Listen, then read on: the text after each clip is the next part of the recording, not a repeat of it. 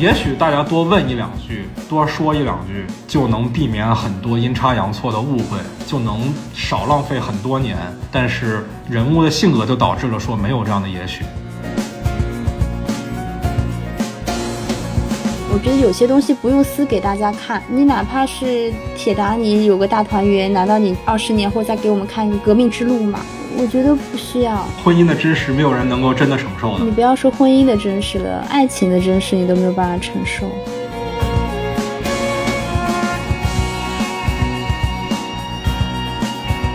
Thomas 跟 Sammy 他们两个人的同框出现的画面，永远都有一个分隔，不管是窗户中间的分隔、门框的分隔，包括餐厅里餐桌的分隔，对，都是表达他们俩内心有一堵墙，有隔阂在这里。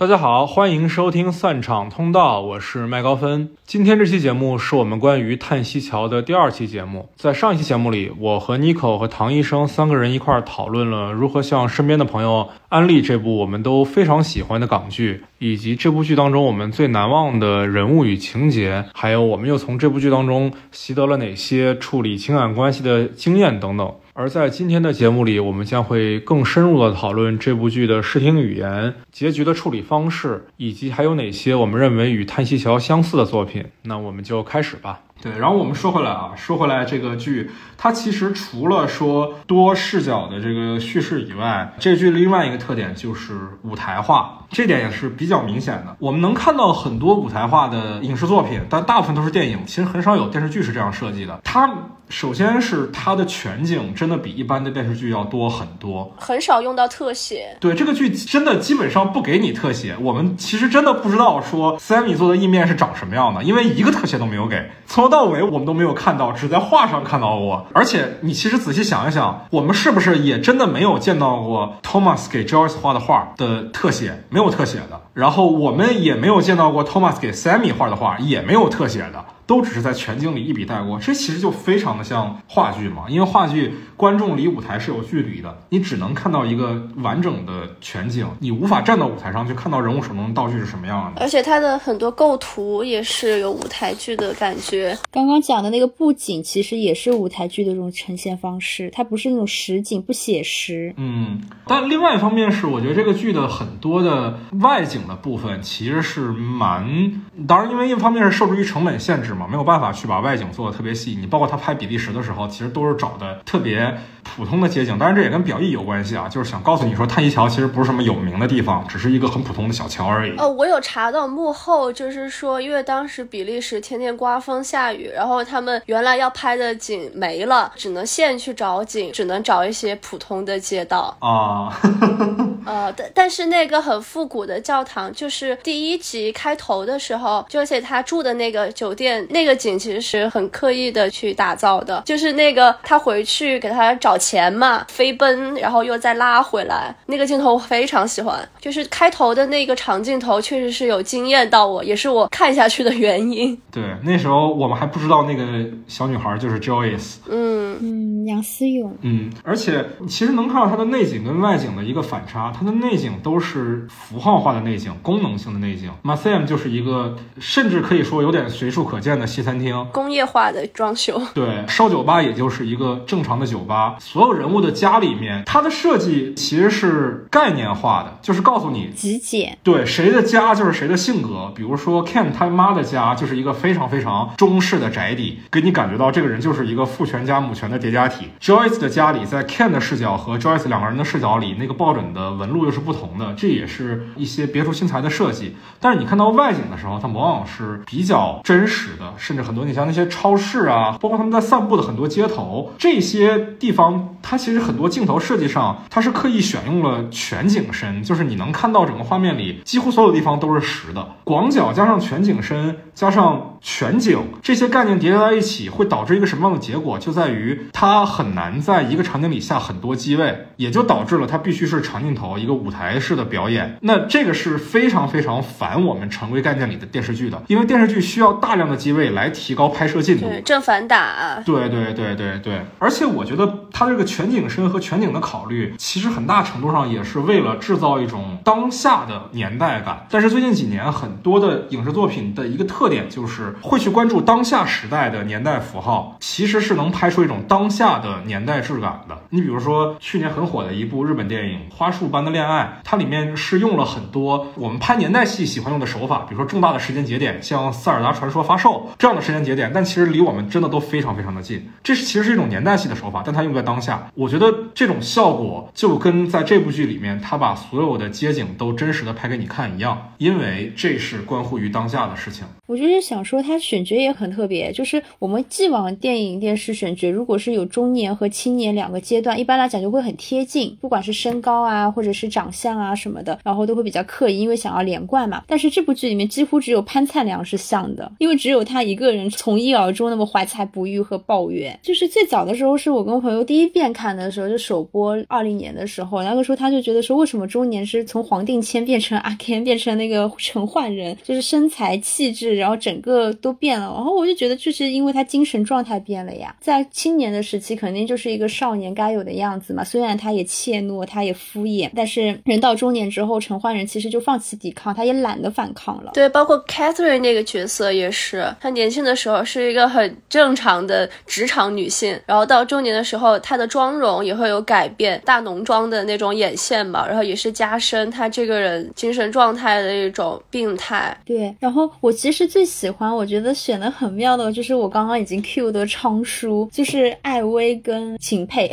因为中年昌叔就是艾薇那个角色，当时其实是在事业搏杀期嘛。那个艾薇那个演员，我不知道你们熟不熟，他就经常是演那种中间难辨，或者是很有理有气、很江湖，或者是纯粹的坏人打手这种角色。然后我就觉得选他选的很妙，就是他面对那个杨思勇，面对女儿的时候也是笑脸盈盈的，他是个好爸爸角色，但是面对别人就依然是。是艾薇这种甘草演员既往的一个刻板的印象在那边，他其实难免会有很多的盘算啊，有很多的一些心机在那边。但是到老年了之后，他其实已经金盆洗手了嘛，钱也赚够了，女儿现在也长大了，就会变得很慈眉善目。而且这两位演员因为本身就是都是老戏骨嘛，所以把人的那种多面性完全就是表现出来了。老年昌叔，我刚刚虽然说他慈眉善目，但是你面对阿天的时候，那种很腹黑那种气场其实还是在的。对。对对，你看他那个人物造型，就是头发后面是黑的，前面两缕是白的，就感觉这个人很复杂，很有东西。所以说，其实我就觉得他这个中年的这个昌叔跟老年的昌叔，艾薇跟秦沛之间，其实他们演员也是有衔接的。唯一我没有看懂的选角是 Thomas 的爸爸 郭峰跟刘兆明，中年爸爸选了郭峰来演，我还有点意外的，因为我觉得郭峰也完全可以演他的老年的状态啊，因为我很喜欢郭峰这个演员，就是他以前在《创世纪》里演霍景良，超级经典。霍锦良这个角色已经都可以替代掉郭峰这个本名了，但是他演那种怯懦的小男人也会演得很好。嗯，我很喜欢 Sammy 年轻的时候的那个角色啊，对对对，我也很喜欢，我还去查了那个演员。对对对，就我很吃他的颜啊，我也是，我也是。他是我看完这个剧之后第一个在社交网络上 follow 的人。我也是，我也是。谭善言，谭善言，对对对对对对。刚才其实唐医生有说嘛，说这个演员的选角上，更多的时候是以表意为主，甚至我觉得刚才唐医生说的，利用了观众对于两个演员的既定的刻板印象，来省去很多叙事空间。我们不用讲昌叔年轻时候是如何搏杀，也不用讲他是如何变得。啊，温良忠厚，我们单看这个演员是谁就可以有这样的刻板印象，这其实是一个很高效的叙事手法。我觉得另外一个点就是，这也是一种很舞台化的表达，因为舞台是有假定性的，甚至是男人可以演女人的，黑人可以演白人的，这些都是非常非常常见的舞台形式。那在这个剧里面，我们看到的年轻版本跟中年的版本长得不像，这其实在舞台上就根本就不是问题。再包括这个剧里面反复的让角色去对观众对话，也是一种打破第四堵墙的方式。其实。也是比较舞台的，因为舞台里面演员去跟观众说话，大家不会有任何的觉得奇怪的地方。那其实我们在讲这个剧里面的一些其他的视听语言啊，因为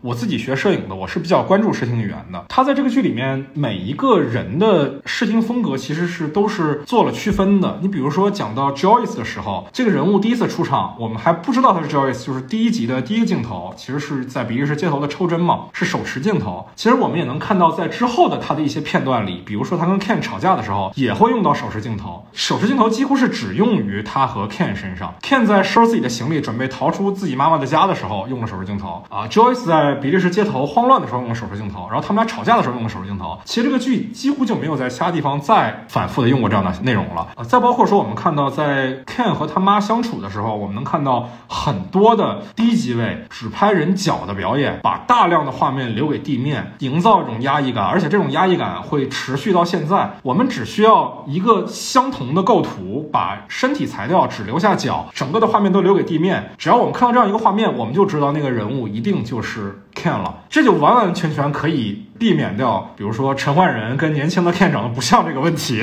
包括最后他跟他爸爸起冲突的那个时候，也是以一个我们看不到整个人的全貌，然后你只能猜测他爸到底出了什么意外。对对对，其实我们看到整个剧里面 Ken 的最后一个镜头，他动了手之后，背影远去，其实也是从地面上的脚开始的。我们到最后其实也没有看到他的当时的表情是什么样，甚至都没有给他焦点。这个人物是从一个压抑的身体的局部的构图开始，然后最后也是从这儿退场。是的，而且因为图片它是静止的嘛，但是影片它是动态的，嗯，然后它是会用长镜头来表达，很多镜头就是这样定格在这里。对对对，它是有大量的留白的，它的很多留白不是为了制造叙事上的悬念，很多留白其实就是为了让观众在情绪上跟上影片的节奏。你像 Kevin 和 Milky 两个高中生在草地上躺着的时候，决定破坏那个规矩的时候，我们能完整的看到 Milky 从画外走进来。来，然后铺上那个瑜伽垫，然后躺下，然后两个人开始对话，整个这个过程都拍给你看。一般电视剧真的是不会这么干的，电影都很少这么干，因为这样的话其实是真的蛮拖时长的。但这个剧它的十五集的体量就决定了它可以耐耐心心的一点一点的给你看整个事情发生的过程，情绪是有意义的，不单是内容有意义，情绪也是有的。对，然后说到 Thomas 跟 Sammy 他们两个人的同框出现的画面，永远都有一个分隔，不管是窗户中间的分隔。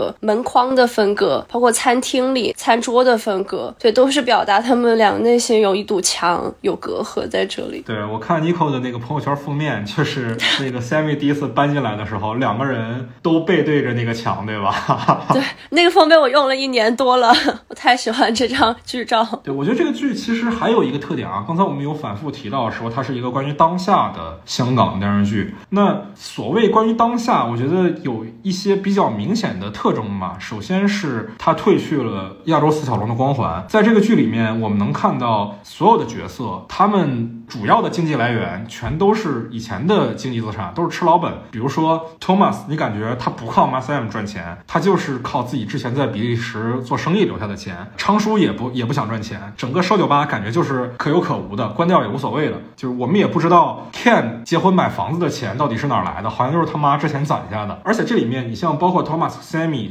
都在不需要沟通的前提下，就都默认了说上海大陆是有更好的发展前景的。就是这是一个，我是觉得有点当代的，其实也不算是经济焦虑吧，因为他们不太为这个事情而焦虑，但是一种有点像中年人的心态，嗯，就是认了、接受了，而不再去营造一些虚假的辉煌的假象了。这是其一吧。其二是我自己的一些过度解读啊，又到了过度解读时间了。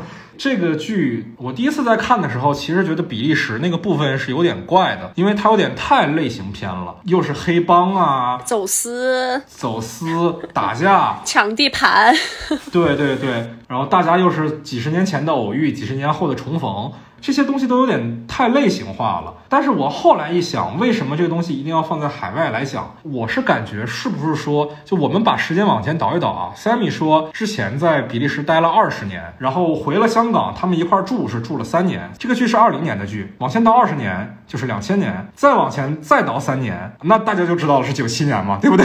过于巧合，对你很难完全用巧合来解读它。我觉得有点太明确了。为什么在海外那时候有那么多的？华人的帮派成员，其实我觉得是有一部分的酒局情节的，因为真的在从八十年代确定回归到九七年香港真的回归这个过程里面，其实有很多人从香港就离开了自己的故乡，去海外扎根生活的，而且那个时代的很多作品也是在表现这个事情，对吧？我前两天看《古惑仔》的时候，我都发现第三部为什么要去阿姆斯特丹，一方面啊是因为就有钱了要花嘛。去海外取取景什么的。另外一方面，就是那个地方之所以会有华人帮派，其实也是因为历史因素的变化。我是觉得是有一些这方面的隐喻和表达的。这是可以播的吗？我觉得没问题吧，我也没有说什么太敏感的内容，应该是可以的吧。而且像大姐强，包括 Judy，就他们，特别是 Judy 吧，她是一个韩国演员，她在中传读的播音。哦，哦，难怪普通话那么好。对，她的片中说普通话，其实跟整个剧还格格不入的。是是是，这个点特别怪啊！他要不说自己是大姐强的女儿，我觉得这还更好接受一点。嗯，就是你一看他跟大姐强对话的时候用普通话对话，你发现他普通话比大姐强好多了，觉得好奇怪哦。但我觉得这个东西可能就是另外一些历史因素的设置吧。我很难想象说导演他没有意识到这个问题，肯定是有意识到的。而且这个演员本身也会说粤语嘛，你让他全程说粤语，可能也不是什么问题。之所以这么设计，可能也是有一些。历史因素背景的考虑，这就不做过多解读了，感觉也比较危险。那我们先来聊一聊这个剧还有哪些比较让我们遗憾的地方吧。我觉得遗憾可以分成两种层面，一个是觉得这个剧不够完美的地方，另外一个是有哪些让我们最意难平的地方。当然，意难平肯定很多，我们前面其实都说了蛮多的了。对，还可以再展开讲一讲缺陷这一块儿。对，之前我们开过会嘛，你们俩都觉得这个剧没有什么问题，对吧？都是满分，对不对？我之前给猫老师安利的时候。我也是说，我很难在这个剧里面挑出毛病，所以我想让你看一下，想听听你的意见。好，我明白了。其实也就是说，你是想从我的视角看看有没有什么问题，是吗？对，我自己是有一些小的，算是吹毛求疵的地方吧。首先，第一个就是我觉得 Ken 那边的结尾结的不是特别的好。当然啊，他这样留白式的处理也是整个剧一个比较常见的情况。但是 Ken 一摔玩具，Joyce 冲进门喊了一声“爸”，就结束了。这个。说实在的，对于我而言有点太仓促了。你哪怕从时间的角度上来讲，这个事儿都应该抻得更长一点点，让我们有点回味的空间。就是我一直在看最后两集是 Thomas 和 Sammy 的视角，我其实一直是在期待说还是能再交代一下 Ken 和 Joyce 那边的事儿，但是就完全不交代了，这是其一吧。然后其二是这个剧在视听语言上，我一直是很欣赏的啊。当然它是中小成本，它影像上没有那么精致，这也是完全可以接受，这不算是缺陷。但有一些地方它的视听语言其实是我觉得。存在一些含糊的地方，比如说，它有一种视听语言是用长焦镜头拍对话两人中的其中一个，等到另外一个人说话的时候再甩给另外一个人。第一次用这样的地方其实是 Joyce 去见 Ken 的妈妈的时候，然后两个人的对话是用这样甩镜头的方式来交代的。其实我是觉得这个是 OK 的，因为这是营造一种比较紧张的气氛。然后之后我记得还有一次是谁我忘了，也是跟这个 Ken 的妈妈在对话的时候也用了这样的镜头，但这样的镜头并不只用在这儿，它还有一个地方也用了。Thomas 的爸爸和小鹿在跟 Sammy 商量要去海外旅行的时候，这个时候同样也用了这样的一种镜头方式。那我就觉得蛮难理解了。如果说他一以贯之只在关于啊 Ken 的妈妈的地方用的话，我觉得那能强调出这个人给别人的压迫感，强调出对话的底下潜台词的交锋，这我觉得都没有问题。但是在你说 Thomas 的爸爸和小鹿和 Sammy 三个人对话里能有什么压迫感和潜台词的交锋，我觉得是没有的。这是一个我比较疑惑的一个地方，因为我觉得这个剧的视听语言其实确实设计的都很精细，就我很难说它有多华丽啊，它肯定跟。华丽是沾不上边的，但是确实都很细致。所以在 Sammy 和 Thomas 的爸爸这场戏里面，我会觉得他犯了一个很怪的错误，我不是很能理解这个是怎么造成的。然后还有一个地方也是一个我觉得小问题吧。Joyce 在知道 Ken 之前就有个小孩儿，然后回来找 Thomas 的时候，他们两个人去街头散步，然后突然就接了一个非常意象化的镜头，就是他们俩走回了泰西桥。这是一个很意象化的表达。我是觉得剧里面有一个意象化的表达，这是完全正常的，可以接受的。但是如果你所有的集十五集里面只有这么一个地方，而其他的地方你都是非常的现实主义的拍法的话，那我会觉得这个地方是很怪的。就是如果说你要有意象化的表达，那这个意象化的表达应该成为一种常规的叙事技巧。其实你在 Catherine 的地方里面也能看到点这样的设计，比如说闪针，对吧？对对，这是恐怖片的场景。对对对对对，很像恐怖片的感觉。但是那是 Catherine 嘛，他。就是一个精神病嘛，这个我们是可以理解的，毕竟它是一个主观视角。但是 Joyce 和 Thomas 这个地方，整个剧十五集里面就只出现了这么一个非常非常意象化的设计，我会觉得要么一以贯之，要么就干脆不用，否则会是一个非常突兀的地方。但是我其实还挺喜欢，就是他跟 Thomas 冰释前嫌之后散步回到叹息桥的。当然，我我认可你的说法，就是如果是放在舞台剧的一种抽象的表达方式里面，观众可能会更加容易懂。我也理解你说的一以贯之，但我个人还是挺喜欢的。对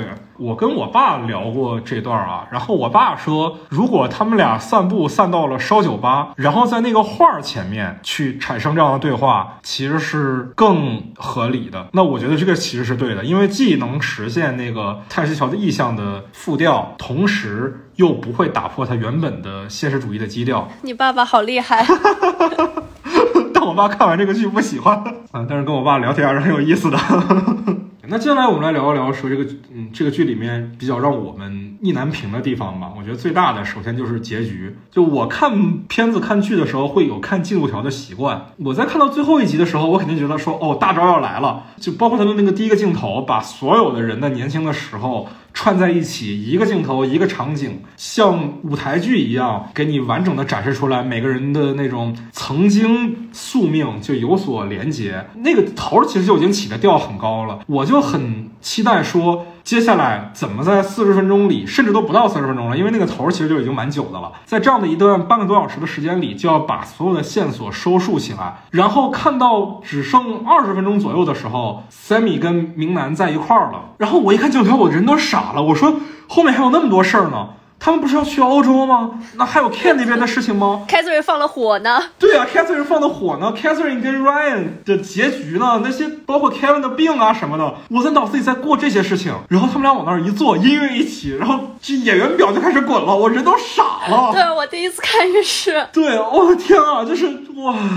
但是稍微一冷静下来，会觉得这个结局实在是太妙了。对对，当时麦老师看完就是说，看完结局好 emo，我说这是最好的结局了。对，就是我我当时看完的时候，我就会有那种小时候第一次看毕业生的感觉，就是那个结局啊，对对对，跟那个镜头也很像。对，两个人兴奋地冲上了公交车，所有人直愣愣地看着他们，就跟我们观众一样，直愣愣地看着他们，充满着对生活的前景。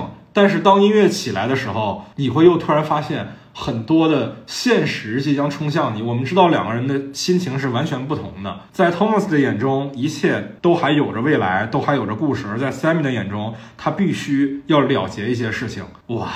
就是那个力量啊，这是一种意难平啊，但是你也很难讲这是一种遗憾，还是说这已经是最好的结局。但是我喜欢这个没有结局的结局，包括其实阿 Ken 做了一个这么可怕的一个事情，但是他又是一个这么懦弱的人，我们难道要去很写实的去拍他怎么样去承受这样子一个严重的后果吗？嗯，其实你比如说我在期待像阿 Ken 的结局的时候，我会想说，可能他会像 Catherine 那集一样，讲他如何被。逼疯的，甚至会有一点悬疑因素，但是处理真的非常的，就是过度留白了，是吗？对，不仅是留白，他是很温柔的，嗯，也不说温柔，就是说很平静的，就是他看到他们一家三口在那儿吃饭，意识到了说自己的多余，然后就走了，没有冲突，没有表情上的细节的变化，就是一个全景，拎着炸鸡回去。当然，我们知道啊，玩具这个点是一定要用上的，从。第二集就开始埋的这个伏笔，他一定要在最后用上。当那个画面里那个全景，阿 Ken 回到家里，我甚至比他还要先发现玩具不在了。这个是我看这部剧养成的一个习惯，就是我会很专注一些细节哪里不一样了。对对对对对对对。还有就是 Joyce 的孩子哦，也就不交代了，所有东西都留留白了。因为 Joyce 就是终于以为自己有件事情，不是他说嘛，我终我这辈子都是属于一事无成、半途而废的，我学什么都是中途放弃的。但是她怀的那个小孩，她以为他会怎么怎么样，她其实是开心的，第一时间要给阿 Ken 打电话。但是其实你发现，就是一个彻头彻尾的错误的一个结果了。你让他去怎么承受？而且这个时候他已经没有任何人可以让他依靠了，爸爸没有了，阿 Ken 其实也没有了。他甚至也没有办法去依靠 Thomas 了。包括你再往后发展，你要不要拍？其实比利时的事情根本就没有他想的那么浪漫。所以我觉得不需要结局。对，我觉得把它空出来是一件好事，不管是对我们而言，还是对他们而言。嗯，我觉得有些东西不用撕给大家看，你哪怕是铁达尼有个大团圆，难道你二十年后再给我们看一个革命之路吗？我觉得不需要。而且你知道，题外话就是当时拍革命之路的时候，萨姆门德斯和这个温斯莱特也是在一块儿的。然后拍完这个戏，他们俩就离了。天哪！婚姻的真实，没有人能够真的承受的。你不要说婚姻的真实了，爱情的真实你都没有办法承受。特别是你看完绿豆之后，是不是更不想要结局了？对呀。还有一个细节啊，也是关于结局的，关于阿南这个角色，黎明南，他作为这个剧里边唯一一个明明戏份比较多，却唯一一个没有英文名的人啊，非常的怪。我在看到就是最后一集的时候，他在晚上去起夜，然后回来像习惯性的动作躺在了原本自己的床上，背对着 Sammy 的时候，我当时跟朋友一块儿看的嘛，我就暂停下来问我的朋友说：“你觉得他在这儿躺在这儿是一种习惯成自然，还是他故意的有意而为之？故意的吧？我也觉得是故意的。” 意见出奇的统一，我那个朋友就认为说这是一种习惯成自然。我觉得我那朋友好单纯啊，因为他们白天的时候才聊到了，明南说你想不想我陪你去上海？嗯，而且他们也聊到了一些边界感的问题，比如说上厕所要关门啊什么的。对，其实之前就挺暧昧的。可是你们不觉得他是一室户，他不是一个像 Thomas 那样子一个一人一个单间啊？我觉得两个人在这样子的一个空间里面这样睡，本身就已经是件很暧昧的事情了。对对对，而且 Sammy 摸到他的背说：“陪我去上海吧。”明的那时候是清醒的。对对，太会了，这个小子。我从一个男性的角度来分析，他在这个时候，他的心理上来说，他肯定是渴望 Sammy 的，但是他害怕的是 Sammy 像当年一样离开他。他害怕 Sammy 不把他当回事儿，这个顾虑是一直存在的。那这个时候他需要的是什么？是 Sammy 主动的做出一些承诺，而他所要做的就是为这个主动创造一个模棱两可的空间。我都躺这儿了，剩下的事儿，如果 Sammy 没有反应的话，他一定也就没有反应的，假装是不小心睡到这儿，然后明天早上当无事发生过就算了。对。然后可能 Thomas 跟 Sammy 就会不会像我们现在看到这样一个无言的结局。但是如果 Sammy 主动了的话，那一切就都水到渠成、顺水推舟了。嗯，哦，这说到这儿还有一个这个剧里面我觉得很遗憾的地方，我特别不能理解，就是为什么要在第十四集 Thomas 那集里面就把他们俩的那个对话都拍完？因为我们这个剧实际上它是非常讲视角性的，它几乎所有内容都是围绕着一个视角去展开的，就是那集的主人公去展开。但是第十四集里面，Thomas 去跟 Sammy 坦白之后，Sammy 把门一关，看到门后 Thomas 为他准备的那个衣服的时候，完完全全那些事情是 Thomas 所看不到的。对这个点有点 bug。对，一方面这个地方其实它削弱了一个戏的一以贯之的形式感，因为它是有视角性的。另外一个地方是，如果 Sammy 在门后的哭泣，我们在最后一集才看到的话，我觉得冲击力会更强。因为其实我们从 Thomas 的视角上看到的是什么？是我坦白了之后。Sammy 关上了自己的门，这是一个非常有形式感的动作，好像是他关上了自己的新房一样。然后他出来，他说：“欧洲我就不陪你们去了。”然后他就走了。我们可能在 Thomas 的视角里，我们看到的是 Sammy 生气了，Sammy 抛弃你了，Sammy 不再给你这个机会了，这是我们能感觉到的一种遗憾和失落。而等到第十五集的时候，我们再看到 Sammy 的部分，我们才看到他是多么的遗憾，他是多么的纠结和痛苦，他在门后无声的哭泣。我觉得这完完全全是一个更高级的手法呀，为什么？不这么干呢？我 好难理解。我觉得他可能是因为那一集最后是他跟明南两个男人之间的对话嘛，他可能是想把就是我们已知的 Sammy 的整个心情状态跟后来 Thomas 的这种无声的一种感情放在一起，让后面的对话更有力量感。嗯，可能是吧。但是就是怎么说呢？导致的一个结果就是，其实最后一集他甚至都不再拍一遍。他们两个人的分别了，那其实对于我而言，我还蛮难过的，因为我相信说这样一段对话戏对于两个角色其实也是不同的。就好比说，最后在托马斯留下的 Sammy 的背影，一定是他没有给我这个机会，他看不到的是 Sammy 的挣扎与痛苦，而这样的东西一定只在 Sammy 的心中。其实我是觉得应该在最后才给我们看。当然，也有一个可能性，是因为如果再拆成两半的话，这两集的时长会分布的很不均匀，因为那场戏真的拍的还蛮长的。嗯，其实我是期待在 Thomas 的那个视角里面，Sammy 他关了门，在门口站了很久，我我好希望他那个时候走到猫眼去看一看他的表情。我觉得对于 Thomas 而言。与其说他没有去看，我觉得不如说他不敢去看。如果说他在猫眼里没有看到 Sammy 留下来，他肯定更没有办法接受这个结局。他起码说现在不去看，他还能去想象 Sammy 也许在那儿停留了片刻。那如果他没有看到 Sammy 的话，他连想象的资格都没有了。唉。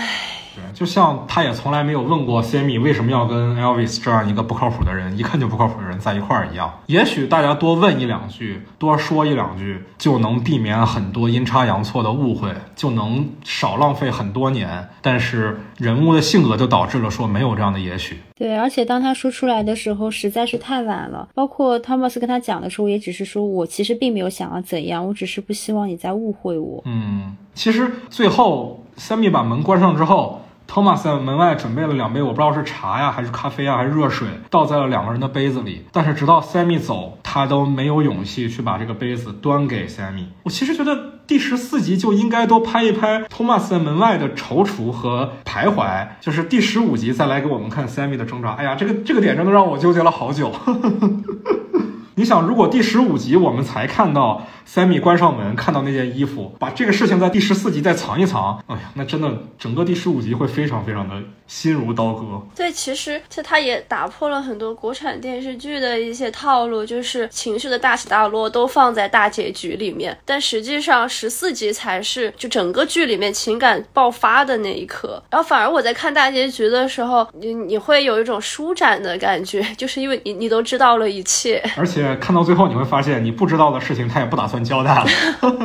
那我们来聊最后一个话题吧。其实关于这部剧的本身，我们已经探讨了蛮多了。最后，其实我是想聊一聊，说如果观众朋友们有喜欢这部剧、喜欢《叹息桥》的话。还有哪些相似的作品我们可以推荐给听众朋友啊？我要不先说绿豆吧，《马建烈与大卫》绿豆篇的这个剧，它是一六年《叹息桥》的原版团队和演员都是同一波人，也是林保怡跟周佳怡他们两个演情侣，正经的情侣，对，真正的情侣。我当时也是看完《叹息桥》我才去看的，就是想磕 CP 嘛，结果发现绿豆的 CP 磕的更难受，磕的牙都掉了，绿豆。的话，它确实每一集只要二十多分钟，所以是一个比较短剧的一个体量，讲的故事跟人物关系也没有《叹息桥》这么复杂。但我觉得，如果大家在看完《叹息桥》意难平，其实是可以去看一下绿豆的，它可能会抚平你的那些遗憾，然后给你造成新的创伤，是吗？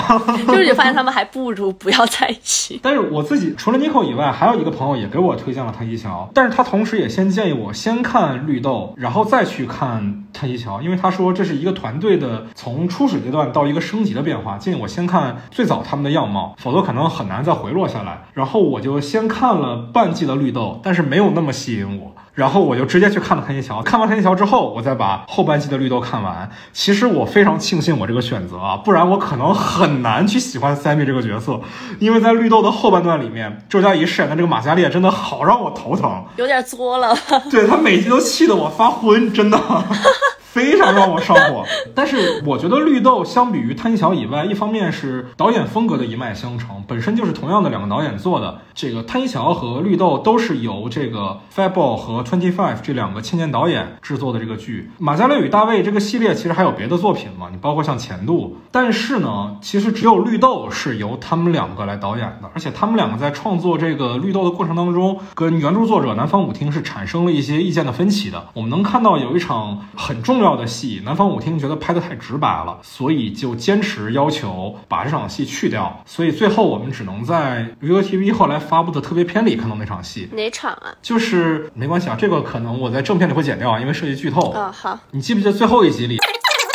那段因为南方五天觉得拍太直白了，就是把三个人的关系点明了，所以他觉得不好，所以就要求删掉了。但是那段其实删掉，我非常理解导演为什么想要保留那段，因为那是整个这二十五集里面周佳怡的表演最释放的一段，她是可以跟林保怡的那个。的那段的表演是做一个对称的呼应关系的。你从导演的角度来讲，当然希望这段保留下来，但是从原作者的角度来讲，他可能觉得我们很多话还是不要放在台面上说。所以后来，其实，在拍这个系列的前度的时候，这两位导演就不参与了，就离开了这个系列，然后去做《叹息桥》。我自己觉得，《绿豆》相比于《叹息桥》而言，一方面是它更多的时候讲的其实是情侣相处之间的一些生活中的褶皱。是你抹不平的地方。当然，其实我自己没有那么喜欢这些地方，就是我觉得他有些地方给的太直球了，就是很多地儿很直白，比如说同居一开始遇到的麻烦啊，像地漏到底有没有去换，谁做饭谁洗碗这样的问题，就这些问题会让我觉得，哪怕我去编我都能想到的问题，他其实很少给我那种编剧自己的特别细腻的观察。但是我是很喜欢这个剧最后的三集的，就是他们两个面对分手这个大的问题出现之后，两个人心态的一个变化，那个我是很喜欢的。所谓前任文学嘛，对吧？这肯定是我最喜欢的东西。另外一个地方就是，它相比于《叹息桥》而言，它更多其实是一个。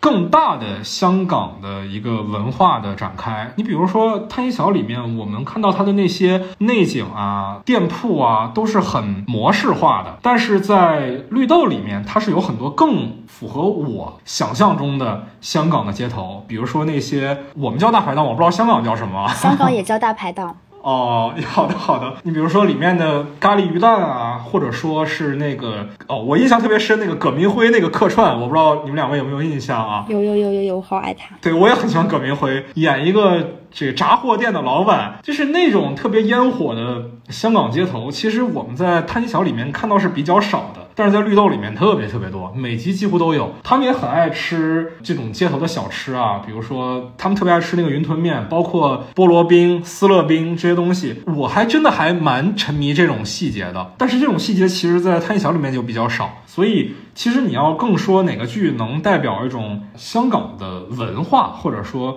香港的气质，其实我是觉得绿豆会更明显一点。谭一桥更多是一些深层次的内敛的东西。唐医生推荐什么呢？我想推荐一下《二十九加一》，我是从这个角度，它因为本身也是个舞台剧，就是完全是舞台剧化的一个呈现的一个表达方式。刚刚讲到中女嘛，亲属女，然后这部剧它就是受众大多数还是即将跨过三十大关的一个职场的女性。话剧里的两位女。主其实，在舞台剧版本是同一个人演的，就是他的导演和女主都是彭修慧。然后这部剧当时也是第二十七届的金像奖是拿了最佳导演的一个提名。哦，就是它是相当于是有一个舞台版，然后也有一个电影版。对，它有个舞台剧版，然后直接改编过来的。彭修慧也是演了很多年，里面周佳怡也是客串了一个小角色。啊。那他怎么在舞台上一个人分饰两角啊？这个好难想象。对，因为他们两个其实没有同框，没有真正的同框过。哦。然后他是舞台剧的表达嘛，我一边演黄天乐，一边演林若君，其实是不矛盾、不冲突的。那你电影找同一个演员来演是不太现实的嘛？它里面周秀娜演的是林若君，她是一个职场女性，就是一个很典型的 O A R 一个角色。她与之完全很反差的一个角色是黄天乐，是郑欣宜来演的。然后他们两个是同年同月同日生的，然后是二十九加一嘛，就是从二十九。岁到三十岁的一个心态和状态的一个改变，我把这部电影是推荐给了很多的女生，大多数女生都是非常喜欢的，然后也是在我们这个中女的这个年纪找到了很多的共鸣点。但是我讲真的话，这部电影跟《叹息桥》相比的话，其实有很多的瑕疵，也因为我个人的代入感有点过于的强烈了。我当时看的时候是二十九岁看的，就完全就是一部对对对，这就是我的一部电影。我也是从跟里面的黄天乐一样，我是十几岁就开始喜欢张国荣，所以说如果是。唱片迷或者粤语歌的歌迷的话，是对这部电影非常有共鸣感的。然后我也是每次到了香港就一定要去信和去淘黑胶碟，嗯，然后我每次去也是淘老歌，然后达明一派、张国荣、罗文，然后它里面郑丹瑞也有客串里面一个唱片店老板、黑胶碟的老板。对，所以如果你也喜欢粤语歌的话，我觉得这部电影你你应该是会喜欢的。然后如果你正好也是二十九岁、三十岁这个中女的年纪，也就是说这个电影完完全全出现在了。最适合的。观众的最适合的年龄的身上，所以唐医生对这个电影特别的有好感，对吧？对，然后它里面很多情节也是是我真实发生过的，就比如说，我完全可以明白郑欣宜效仿《日落巴黎》里面张国荣抱着法棍走在法国街头那种美滋滋的心情，我也完全能够理解他第一次去红馆看演唱会那种心情。它里面的插曲配乐也用了很多张国荣的歌，像《由零开始》里面有个情节剧情，就是周秀娜她当时父亲要手术重大的手术，已经接近临终了，还要去面对那个很不合理的客户，就周佳怡那种心情。因为我在这部电影的前一段时间，正好我母亲也是重病，就是这是我们经常职场人会发生的一个事情。我家里产生了很大的变故，但是我请不了假，因为我还有很多的事情要处理。这个地球没有你照样会转，但是你这个岗位现在你就是不能离开。然后我也有一个跟我同年同月同日同十二点整生的，同样爱香港、爱黄子华、爱麦浚龙的一个小姐姐。所以我说，嗯，可能是我个人的代入感有点过于强烈。但是从电影的角度来讲，它不失为一部非常好的电影。天啊，这也太适合你了！这太适合，他就是我本人。真的，我听了都觉得难以置信。对，这就是我本人。包括我，其实，在二十九岁的时候，也有问过我自己，说三十而立要怎么立？当当然，我是没有，真的完全没有那种年岁压境的那种惶惑。我很爱我的二十九岁，很爱我的三十岁啊。这个舞台剧，唐医生有去现场看过吗？没有，虽然我是个舞台剧迷，但这部倒是真的没有啊。那还蛮可惜的。我觉得如果有机会的话，你肯定会去看的，对吧？对的，对的。如果我来推荐的话，我可能会去推荐《京都》这部电影啊。首先，《京都》这部电影跟《叹息桥》它最大的一个联系就是《叹息桥》的编审黄启林，他就是《京都》的编剧和导演，而且这也是他的第一部长篇作品。首先就是编审这个职位啊，我我不太了解香港的电视剧的运作，感觉好像就是总编剧，类似于总编剧。对对对，好像就是他们是对。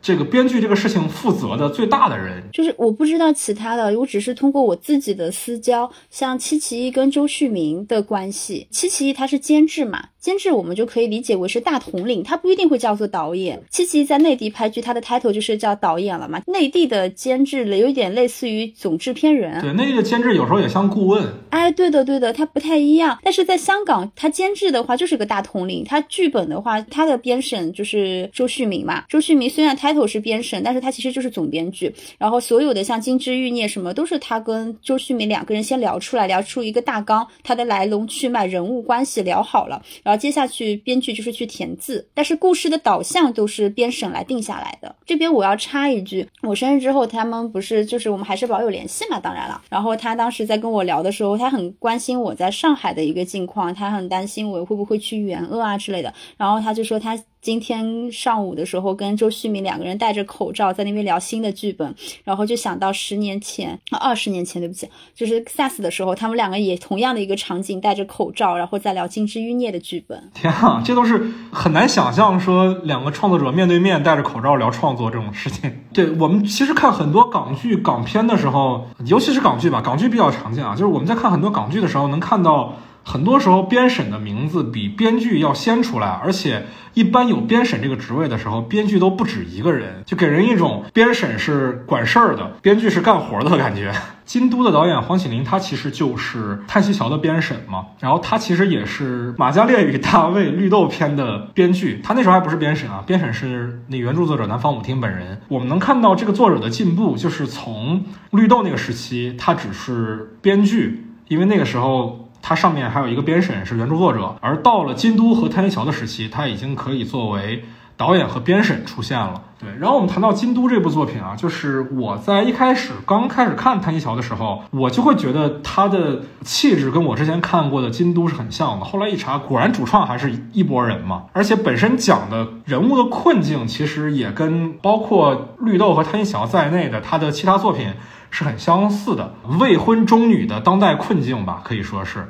是的，所以我又当时看的非常的，对，又真实又精准，代入感又很强烈。对对对对对对。但是这个剧啊，《京都》这个剧，一方面它是电影，它本身的片长体量上比《贪小要短很多，而且它也只讲一对人物关系的事嘛。哎，对的。对，它其实其实讲了不止一对啊，其实是这个女孩本身跟两个男人的故事，当然跟这个大陆男人他是。更浅一点、更表象一点的一个事儿，它相比于贪小以外，它没有像比利时那段的一些比较宏大的视角。但是它加上的其实是一些陆港关系的表达，但我不像很多的那些政治派的学者，他们会把这个片子很往政治角度去解读啊。我还是觉得这个片子里面它的关于大陆的内容，只是一些没有那么多的政治隐喻，只是更多是个人困境。嗯，对，因为它里面所表达的一个核心的大陆和香港的这个问题，就是假结婚的这个问题是真实存在的，它会很让我想起。之前我看过张艾嘉导演的一部电影叫少女小鱼，对《少女小鱼》，就是那个也是在讲说，在一个大的时代背景下，是小人物的身份认同问题。就是一个女孩在美国为了获得这个美国的身份，要跟一个老外去假结婚，然后她要如何处理自己跟现男友的一个关系和那个老头的人物关系的一个变化。其实我觉得京都应该也是有受到《少女小鱼》的影响。它的编剧除了导演张艾嘉本人以外，还有就是李安，所以其实也是一个非常非常值得推荐的作品啊。如果大家喜欢天气桥的话，可以去看一下京都；如果喜欢京都的话，可以去看一下《少女小鱼》，这一套就推荐下来了。尼可，我记得还有另外一个作品想推荐，对吧？对，就是它的叙事手法跟有一部电影叫《小伟》，其实有很多相似之处。小伟原本的片名也叫《木林一名伟名》，深圳的导演黄子拍的，也是一个粤语电影。对，然后它也是三个视角，三个主人公的视角去看待同一个事情：父亲、母亲、儿子。他们三个人去看待爸爸得癌症的这样的一个事件，在处理上面，我觉得比《叹息桥》更主观，尤其是在儿子和父亲的那两个人的视角中。他们会带到更多与本人有关的一些事件，当然，它也是黄子导演的处女作长片了，所以也会有一些瑕疵的部分。但是我个人还是蛮喜欢这部电影的。对，这个电影它是一九年的嘛，然后去年其实也在大陆上映了。嗯，当然我们就票房就不要讨论了嘛，这样的电影其实本身就没有什么。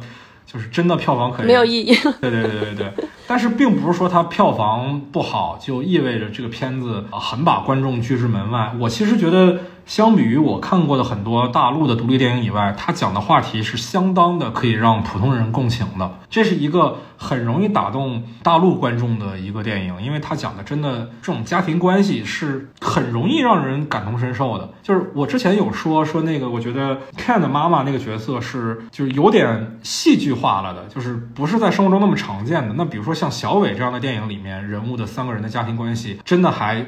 挺容易让我感触到的，就是大家都会为了对方好去隐瞒一些事情，然后这个隐瞒的过程其实是把压力往自己身上扛的过程。对，而且同样的，他每个人的故事篇章当中也是有为人物量身定制一些视听语言。对对对，而且这部电影也是长镜头比较多的，我们能看到人物完整的表演，甚至景别上也相对宽松，带有一些舞台气质的作品。嗯，所以喜欢太小也可以去看看小伟。对对对，但它并不是一个跟爱情有关的故事啊，所以这还是要跟大家说一下，是一个家庭题材。对对对对，它是一个纯粹的家庭题材作品。哎，好的。那今天关于港剧《叹息桥》，我们其实已经讨论了非常非常多了。当然，因为节目时长的原因啊，很多内容可能没有办法完整的呈现在节目内容当中。有想跟我们后续讨论的朋友呢，可以在评论区留下你的看法，也欢迎加入我们的听友群，在微信上搜索 After Cine，添加我的个人微信就可以申请入群了。我和唐医生和 Nico 都会在群里跟大家做后续的交流，也欢迎大家关注我们的官方微博“散场通道 After Cine”。也欢迎大家多多收听订阅祛病三分堂。对对对，一个由上海三甲医院 ICU 主治医生唐医生主播的人间治愈播客。人间治愈播客，对我个人也非常的喜欢啊，能经常在评论区看到我的朋友们。那我们就下期再见吧，朋友们，拜拜。拜拜。I've got millions of words to say. In the dark, I'm so afraid to tell you how much I care for you. For all the promises I've made, I'm sorry I have betrayed. And it's driving me insane. But you'll have to understand, I won't even try to defend. Mm. There are words that I can't say to you right now. I'd have to keep it in me, and that's what I got to do. Till the day when I stand right in front of you. I hope you'll understand, I truly do.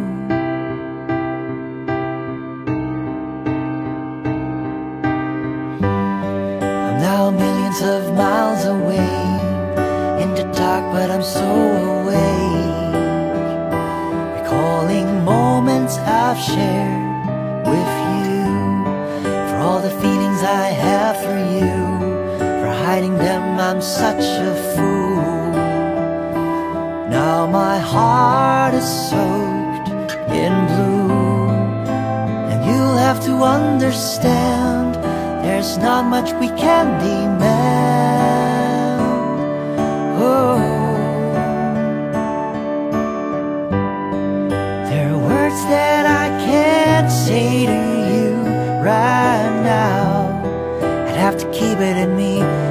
What I got to do. Till the day when I stand right in front of you. I hope you'll understand,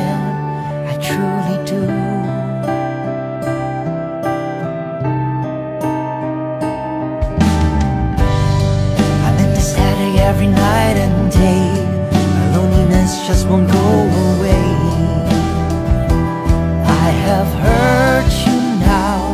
I have to pay for every lie I had to say. I said it to keep you safe. It sounds phony, but it is true. But you'll have to understand. There's not much we can